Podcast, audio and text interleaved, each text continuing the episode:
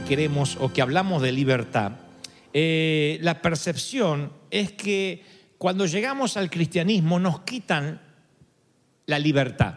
Yo sentí eso. Cuando mis padres aceptan al Señor en sus vidas, digo ello porque yo tenía en aquel entonces siete años, debido a que mamá se sana de cáncer, papá acepta a Cristo, mamá también, y entonces casi, casi, casi, excepto los primeros siete años, me crié en una iglesia cristiana evangélica. Pero yo entendí ya a los siete años de edad que la iglesia tenía un montón de reglas que cumplir. Porque si no cumplías esas reglas, no eras evangélico, no eras cristiano. Y algunos, debo confesar, mirábamos con cierta envidia a aquellos mundanos que podían hacer lo que querían, a aquellos inconversos que no tenían que responder a nadie. Y decía, yo soy un hombre libre, hago lo que quiero, y si quiero fumo, y si quiero salgo, y si quiero tengo un amante, y si quiero lo disfruto, y no tengo culpa. Y uno decía, ¿y por qué a mí me ponen tantas reglas?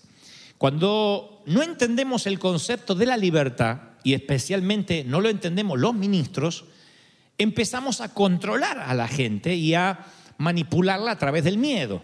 Philip Yancey es un gran autor y escribe, describe que él también sufrió el legalismo en su iglesia. Él dice así, yo provenía de una cultura sureña fundamentalista que miraba con malos ojos el uso de pantalones cortos en las damas y en los caballeros, las joyas, el maquillaje, obviamente en las damas y a algún caballero que le gusta también, el baile, el leer el periódico el día domingo, ni faldas cortas para las mujeres, ni pelo largo para los hombres, ni vestido de lunares para las damas porque llaman la atención a ciertas partes sugestivas del cuerpo. Mirá vos qué mente podrida que hay que tener para ver dónde queda el lunar.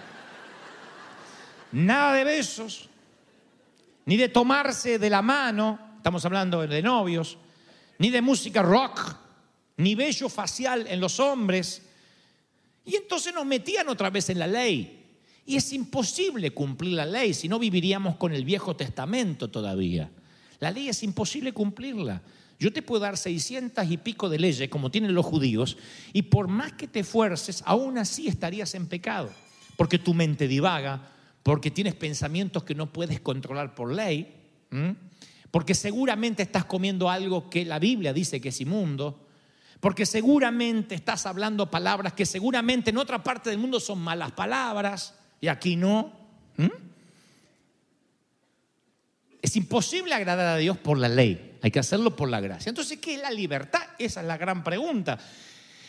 Israel recibió el otorgamiento del decálogo, de los, lo que nosotros llamamos los diez mandamientos, y nosotros nos, nos nos, eh, resulta difícil entender cómo Israel acepta tan gozoso los diez mandamientos. Claro, es que nosotros les llamamos mandamientos, y en realidad no son mandamientos, son enunciados, y ahora te voy a dar la diferencia. Cuando el Señor se los entrega a Israel, dice, yo soy el Señor tu Dios. Yo te saqué de Egipto, soy tu libertador del país donde eras esclavo. Oigan, el Señor le dice, eras esclavo en Egipto, ya no lo eres porque yo soy tu libertador. ¿Me están siguiendo, sí o no? Y les da los diez conocidos como mandamientos por nosotros, los diez pronunciamientos. Pero antes le dice, yo soy tu libertador. Él podía haber dicho, yo lo saqué de Egipto, así que este es el costo. Aquí tienen una lista de reglas, mejor que las obedezcan, si no se atienen a las consecuencias. ¿Quién le hubiese dicho que Dios estaba haciendo mal si decía esa frase? Nadie. El Señor podía haber dicho, yo soy el Señor tu Dios y espero que hagas exactamente lo que te mando. No.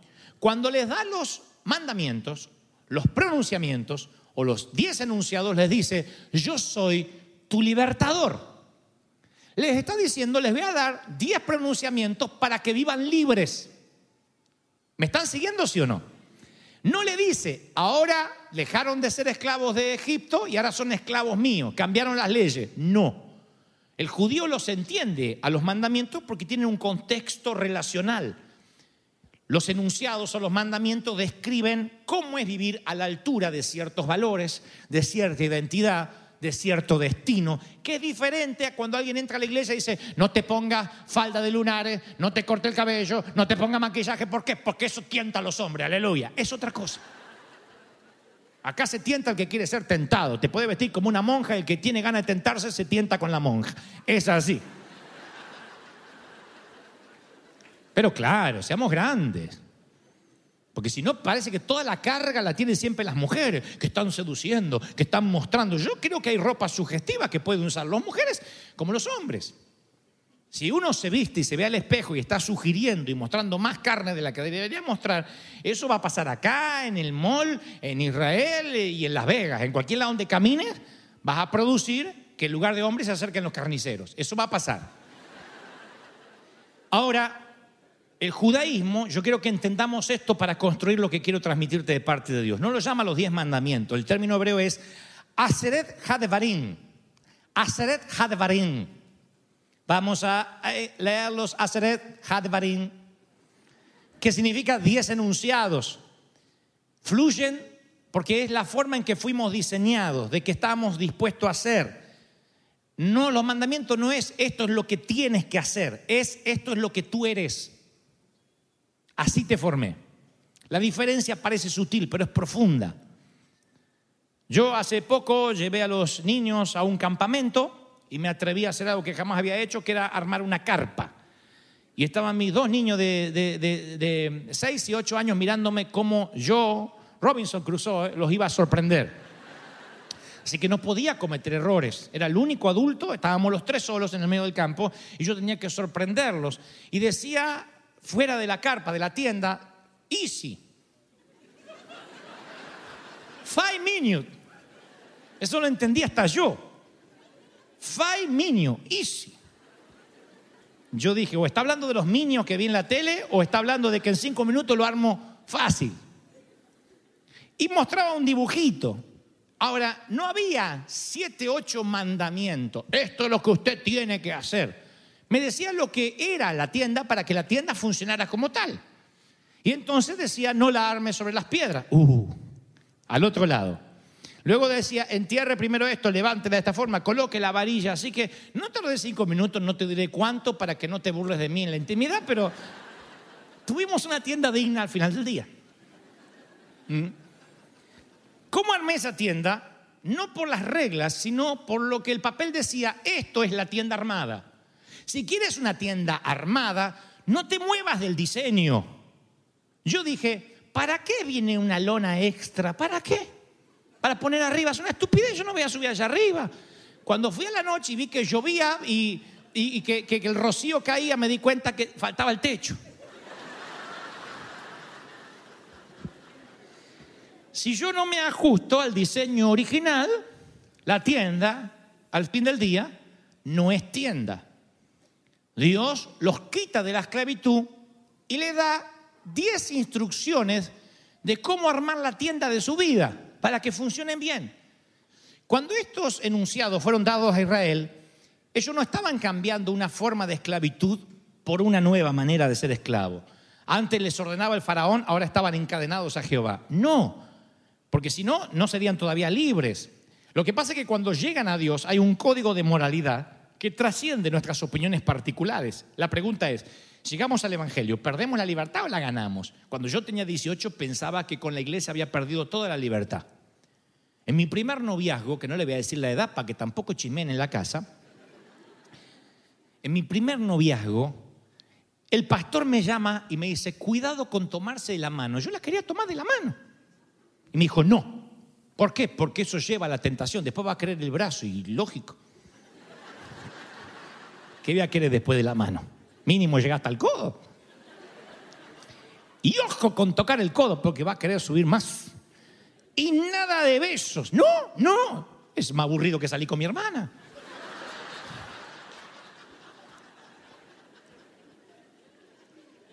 Anden por la luz y con un acompañante. ¿Quién? Alguien, llévese un adulto que los vaya controlando. Pero ese también se va a casar con nosotros, vamos a ser los tres.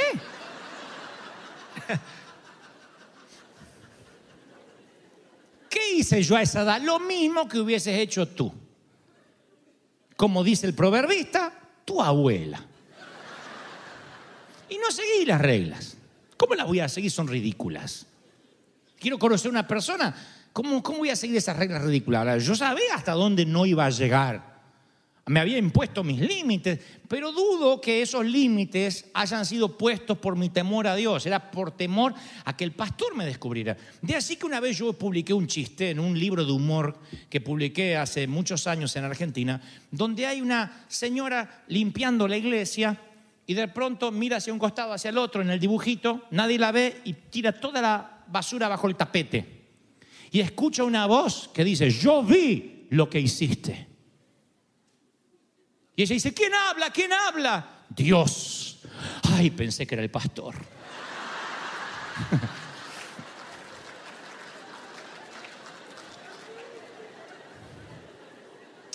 si la gente tiene más temor al pastor que a Dios, hemos confundido la doctrina. Ustedes no tienen que tener temor de mí, de que yo lo descubra. Yo soy un hombre, te puedo ayudar a restaurarte. Tu temor debe ser que el Señor te vea, no el pastor. El pastor no puede imponer las reglas, es el Señor. Entonces, existe una libertad de restricciones externas cuando alguien me dice lo que debo hacer. Eso es libertad de. Estar libre de. Pero hay una libertad que puede llamarse libertad para. Y ambas son diferentes y son dos tipos de libertades. La libertad de y la libertad para. ¿De qué eres libre y para qué eres libre? Son cosas diametralmente opuestas. Porque existe la libertad a fin de vivir la clase de vida para la cual fui creado, una libertad para llegar, el para llegar a ser el hombre o la mujer que quiero ser. Nuestra cultura lo que hace es restringir las libertades externas. Entonces, dile a alguien, no lo puedes hacer y lo va a tratar de hacer. Por ejemplo, tú puedes beber todo el licor que te permite ciertos estados de la Unión Americana, pero no puedes beber y conducir. No puedes beber a la luz pública. No obstante, puedes emborracharte todas las noches en tu casa. Nadie lo va a saber. Te emborracha y te vas a dormir la mona. Nadie sabe. Sin embargo, esa libertad de emborracharte en tu casa va a empezar a dañar tu salud, va a afectar tu matrimonio, va a avergonzar a tus hijos, va a amenazar tu empleo tarde o temprano. Llegarás a un punto que vas a querer dejar de beber, pero ya no puedes. Descubres que no eres libre para vivir en, sobriedad. Entonces no eres libre en realidad. Descubre que ya no eres libre para ser sobrio. Eres libre para beber cuando quieras, pero no eres libre para dejar de hacerlo. Hay gente que quiere dejar de beber y no puede. Quiere tener una actitud alegre, animada, optimista y no puede ser libre para sonreír. No puede. Su carácter le gana siempre. Quiere dejar de gritarle a los hijos, pero fracasa. Quiere ser la clase de persona que maneja la cólera realmente, pero no lo puede manejar. Siempre que está bajo estrés explota. Le, gusta ser, le gustaría pensar que es generoso y dadivoso y desprendido, pero no puede ser libre. Sigue siendo devoto de la Virgencita del Codo. No puede. ¿Qué le está faltando a esa persona? Libertad interna. Y esa libertad interna, esa falta de libertad interna es mucho más deshumanizante que la falta de libertad externa. Porque tú puedes estar preso porque te sorprendió las migraciones o porque hiciste algo malo y sin embargo ser una persona libre por dentro. Cuando Nelson Mandela fue enviado a prisión por sus captores, él no tenía mucha libertad de, pero tenía libertad para transformarse en un hombre que él quería transformarse. Él diría más tarde, la libertad más profunda, la libertad que el alma necesita, es la libertad para convertirnos en la persona que Dios quiere que nos convirtamos. Estemos tras unas rejas o estemos en un parque. Dios quiere que seas esa persona. ¿Me están siguiendo, sí o no? Esa es la verdadera libertad, no decirle a los jóvenes hasta dónde tienen que besar a la novia. Y tú dirás, pero bien, bien, bien, venga la aclaración. Pastor, ¿hasta dónde? ¿Cómo puedo yo besar a una novia o a un novio? Sentido común sabiendo que hay cosas que son reservadas para el matrimonio y cosas que son reservadas para el noviazgo, sentido común. ¿Y cuál es el sentido común? El mismo que operas para manejar un automóvil. Hay autos que tienen un reloj, un velocímetro que marca 300 millas por hora. Hasta esas millas puedes andar, el auto te lo permite. ¿Puedes andar a 300 millas por hora en los Estados Unidos de América sin que te metan preso? No, sentido común. Hace falta que venga un manual y te lo diga. Sentido común, sigue los carteles. Ahora tú dices, pero el auto fue diseñado a andar 300 kilómetros por hora. Sí, pero las autopistas de los Estados Unidos no fueron diseñadas para que suban locos a andar 300 millas por hora. Tu cuerpo fue diseñado para tener sexo. Con quien sea, donde sea, podemos copular como los conejos. Para uno piensa, no, yo no podría. Sí podrías. No debes, que es diferente. Pero nuestros cuerpos fueron diseñados para tener sexo desde que te transformas en una mujer o un hombre adulto. Entonces tú dices, hey, yo estoy diseñado para andar a 300 millas por hora. Sí, pero la autopista, como Dios quiere que tú funciones, dice que hay cosas que son reservadas para el matrimonio, entre ellas el sexo. Esa es la verdadera libertad. Eres un hombre libre, circulas por la calle porque te atiendes a las señales del tránsito. Lleven esto al ámbito espiritual y van a entender que no hay reglas, hay enunciados, pronunciamientos para poder convivir, para que te vaya bien. ¿Estoy siendo claro, sí o no? Es la libertad interna. Yo soy un hombre libre porque sigo lo que Dios me manda a seguir. Y lo sigo no con, ah, hoy no puedo pecar. Porque tarde o temprano la mente te va a engañar y vas a pecar si estás cuidándote de no pecar por temor a la consecuencia. Uno tiene que quitarse el temor. Yo no tengo más miedo de las consecuencias. Yo no peco o trato de vivir en santidad Primero porque me ducho con la gracia divina, no podría hacerlo por mis propios medios. Y segundo, porque eso me hace una persona libre. Me hace una persona que puedo andar, como decía mi mamá, con la frente en alto. Por eso el Señor dice, aquí te doy los mandamientos, los enunciados o los pronunciamientos, porque yo soy tu libertador. Si estuviese poniendo reglas para cumplir, diría, porque yo soy tu nuevo amo. Él nunca dijo, seré tu amo, yo soy tu libertador. Él vino para darte libertad, para dar libertad a los cautivos. ¿Cómo eres libre? Siguiendo los pronunciamientos de Dios. ¿Están conmigo? Ahora, vamos a lo práctico para no dejar nada librado al azar. ¿Cómo consigues esa libertad interna? Ya entendemos, ah, bueno, ok, no era seguir reglas, era ser libre internamente. ¿Cómo lo conseguimos? Soy alcohólico, no lo puedo dejar. Soy adicto a las redes sociales y no lo puedo dejar. Hay gente que dice, no puedo vivir sin el Twitter, no puedo vivir sin el Instagram, ni sin el Snapchat. Y va a la Biblia y dice, y dejando las redes le siguieron. Para ser verdaderamente libre, parece un contrasentido, tienes que rendirte. Rendirte no es una palabra popular. ¿Qué equipo de fútbol gana un mundial rindiéndose? ¿Qué guerra se gana rindiéndose? No se ganan por medio de la rendición. Pero cuando tú no puedes ser libre internamente en algo, que esa, insisto, es la, es, ah, la cárcel más deshumanizante que pueda existir. Ni el peor de los genocidios se compara a la cárcel del alma, cuando no puedes dejar algo, cuando eres adicto, sea pornografía, una relación ilícita, eh, masturbación, cuando eres adicto a algo y no lo puedes dejar, te deshumaniza. Porque rompe el protocolo de tu libertad, porque no eres quien Dios quería que fueras y tú no te sientes bien, vives con una culpa constante. Entonces, la persona alcohólica tiene que admitir que no tiene fuerza de voluntad para dejar de beber. Es lo primero que le dicen en Alcohólicos Anónimos. Reconozca que es alcohólico. Ah, yo no, yo tomo para olvidar. Para olvidar que para olvidar que soy un borracho. Entonces, hasta que, hasta que no lo reconoce, no puede ser libre.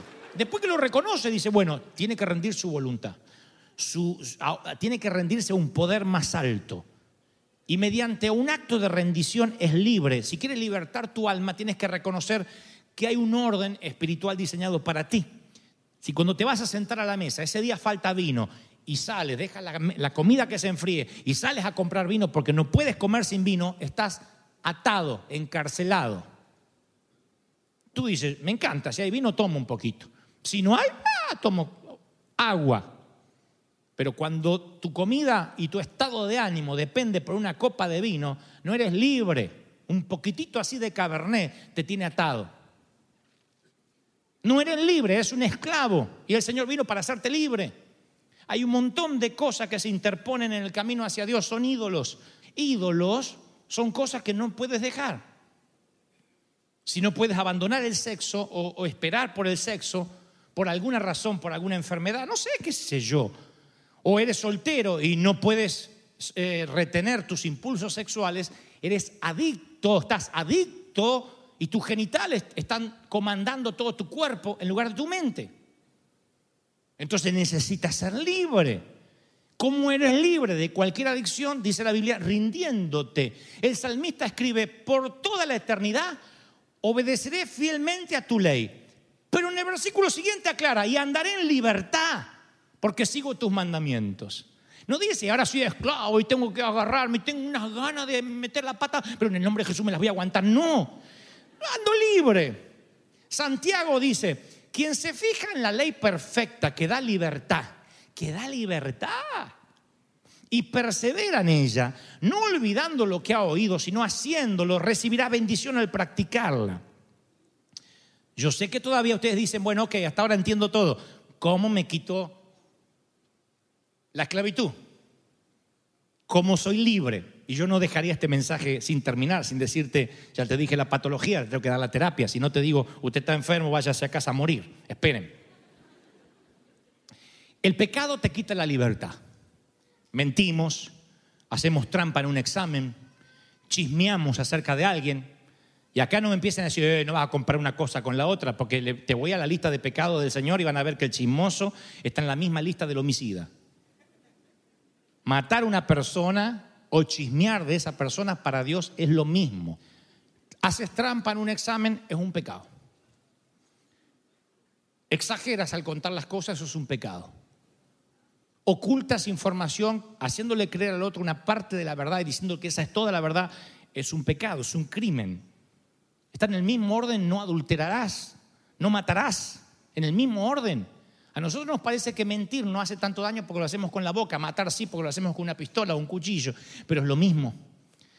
Entonces mentimos, hacemos trampas en los exámenes, eh, cometemos un montón de pecados todos los días sin remordimiento alguno, porque tenemos una herramienta llamada la negación. No podemos soportar decir la verdad conforme a nuestros pecados. Y ahí es cuando el alma está esclavizada, porque no hay rendición. Porque no nos rendimos, pues decimos, este soy yo, este es mi problema, ayúdenme. ¿Cómo vas a entrar a un hospital y hacerte una fachada hipócrita para que no descubran que estás enfermo? ¿Para qué vienes al hospital? De verdad, no pierdan tiempo viniendo a la iglesia. Vengo a adorar a Dios. No, vienes porque eres un fraude de lunes a sábado y necesitas rendirte para que Él con su gracia te perdone otra vez. Necesitas encontrarte con la cruz. Para eso vienes. ¿Sí? Miren, los actos de pecado son premeditados. Nadie va por la vida así. El gozo del Señor, mi fuerza. ¡Ah! Caí en pecado. no, eso es un mito. Los pecados siempre son premeditados. Siempre. Nadie peca inconscientemente. A nadie el diablo lo enajena y lo hace pecar. Peca porque le gusta pecar y porque apaga todas las alarmas para no escuchar al Espíritu Santo y hace lo que quiere hacer. Pero los hábitos son los que no descubrimos que son hábitos y también nos esclavizan. El hábito es diferente al pecado. Por ejemplo, Dice, yo no sé cómo evitarlo, yo no sé cómo dejar de hacerlo, está en mi cuerpo. Eh, yo envidio, aunque no quiera, me sale la, la envidia, la ingratitud. Entonces, tienes un hábito, de lunes a viernes. Vienes a la iglesia, lees la Biblia, adoras, cantas, oras, te sientes en paz por un par de horas. El martes el hábito vuelve, porque los hábitos se engullen la fuerza de voluntad como un desayuno. Tú dices, sí, Señor, ahora que el Señor me tocó el domingo o en el campamento o en la administración, sí, Padre, voy a ser santo, voy a ser santo. Y el pastor te dice, no peque, no agarre a la, novia de la mano, no le toque el codo, sí, sí, sí, no le toque el codo, no le toque el codo. Y esa fuerza de voluntad, viene el hábito y hace, se terminó. Tu hábito es lo que finalmente eres. Un hábito es algo que haces todo el tiempo, todo el tiempo, todo el tiempo y no te das cuenta. Hay gente que peca por hábito, hay gente que es chismosa por hábito tiene que hablar de alguien o se ahoga. Y tiene que hablar mal de alguien, porque puedes hablar bien de alguien. Tiene que hablar mal de alguien. Siempre hay justificaciones que yo veo las cosas, tengo celo santo, es que lo tengo que desahogar, lo tengo que decir. Y así vive toda su vida. Tú le dices, pasen adelante los pecadores, no pasa. Aleluya, ahora para que se arrepientan los demás. Porque no ve que tiene un pecado. Porque es su hábito. Porque habla así. Hay gente mal hablada que tiene un hábito de mal hablar. Y que manda ese, no solo se acuerda de la madre, sino de la hermana, el cuñado, todo el día. Pasen los que necesitan recibir una nueva manera de hablar, agua dulce. Él no pesa o ella o él no pasa, porque si no es mi hábito, es así. Porque, porque así hablamos nosotros. Así soy. Entonces ella tiene un hábito, no lo considera pecado. El hábito se te transforma en algo parte de ti, en un sobrehueso, en un sobrepeso que te hace esclavo, porque no lo puedes dejar. Hay relaciones tóxicas que no puedes dejar. Hay sociedades que no puedes abandonar. A mí me gusta ver series de televisión o películas. Yo, como siempre digo, yo nunca voy a ser un pastor que diré aquí yo orino agua bendita. No. Perdonen la metáfora. Yo no sé cómo voy a ser de viejo, eh, pero voy a ser peor que ahora. Y a mí me gusta ver. Ahora, hay tiempo que Dios te llama a orar. Hay tiempo que tienes que buscar al Señor. Podría decir, dejo la serie por la mitad, ahora no es tiempo de mirar, ahora tengo que buscar al Señor, o ahora tengo que dedicarme a otra cosa, o te quedas hasta las 4 de la madrugada con los ojos inyectados en sangre así, mirando a ver qué pasó con narcos.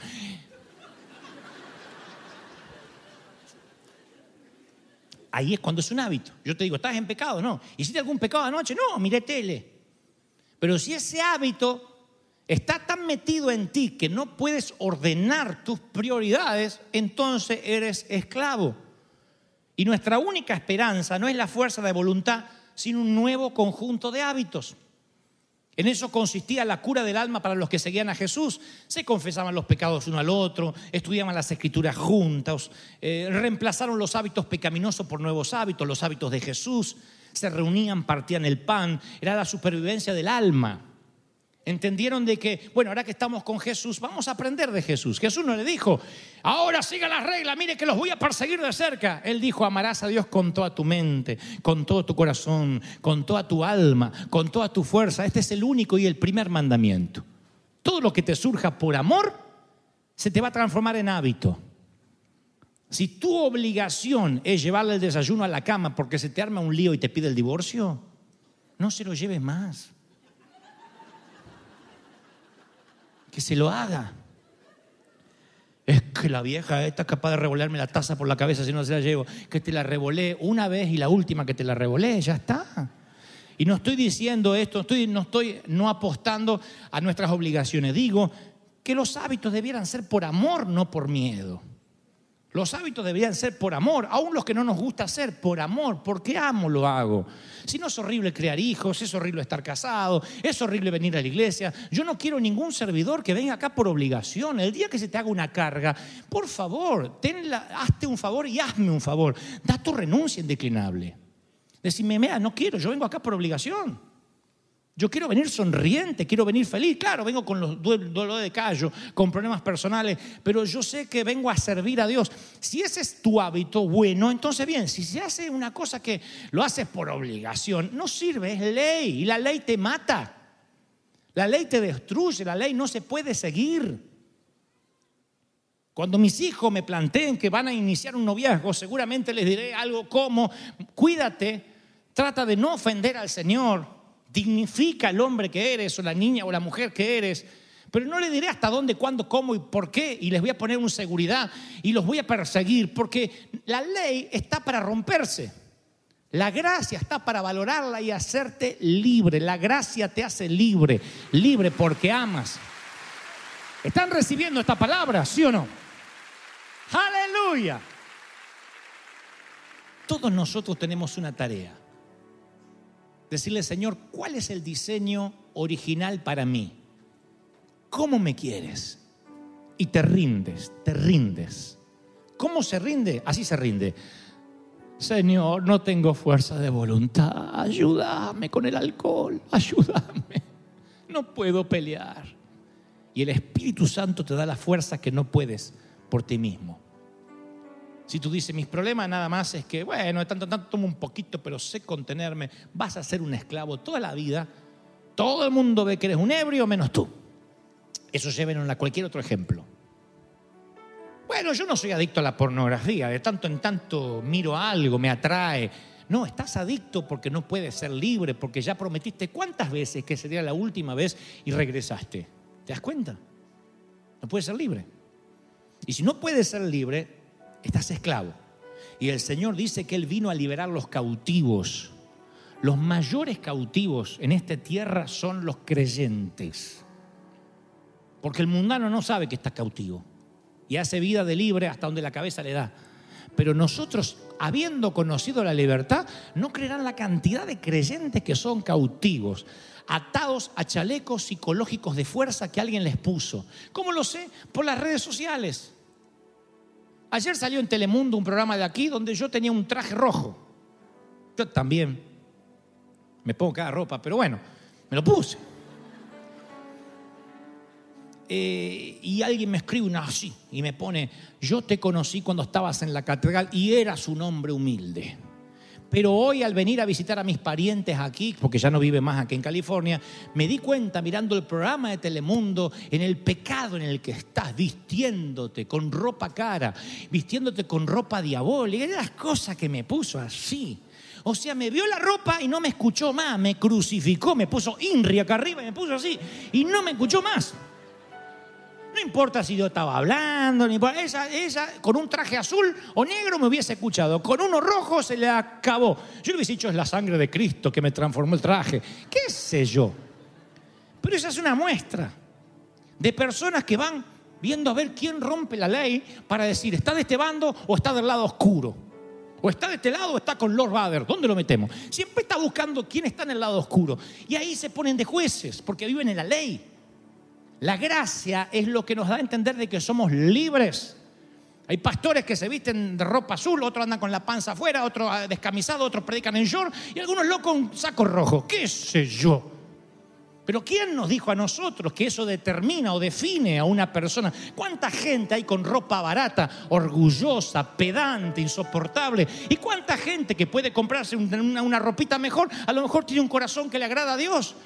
No es lo de afuera, no te confundas, Saúl. Yo no miro lo que miran los hombres, yo no te confundas, Samuel. Yo miro lo que Dios, lo que mira el corazón, lo que nadie puede ver. No te confundas, Samuel. Yo miro el corazón, yo miro el corazón. Alguien tiene que aplaudir si Dios te habló. Que se escuche ese aplauso al Señor de señores.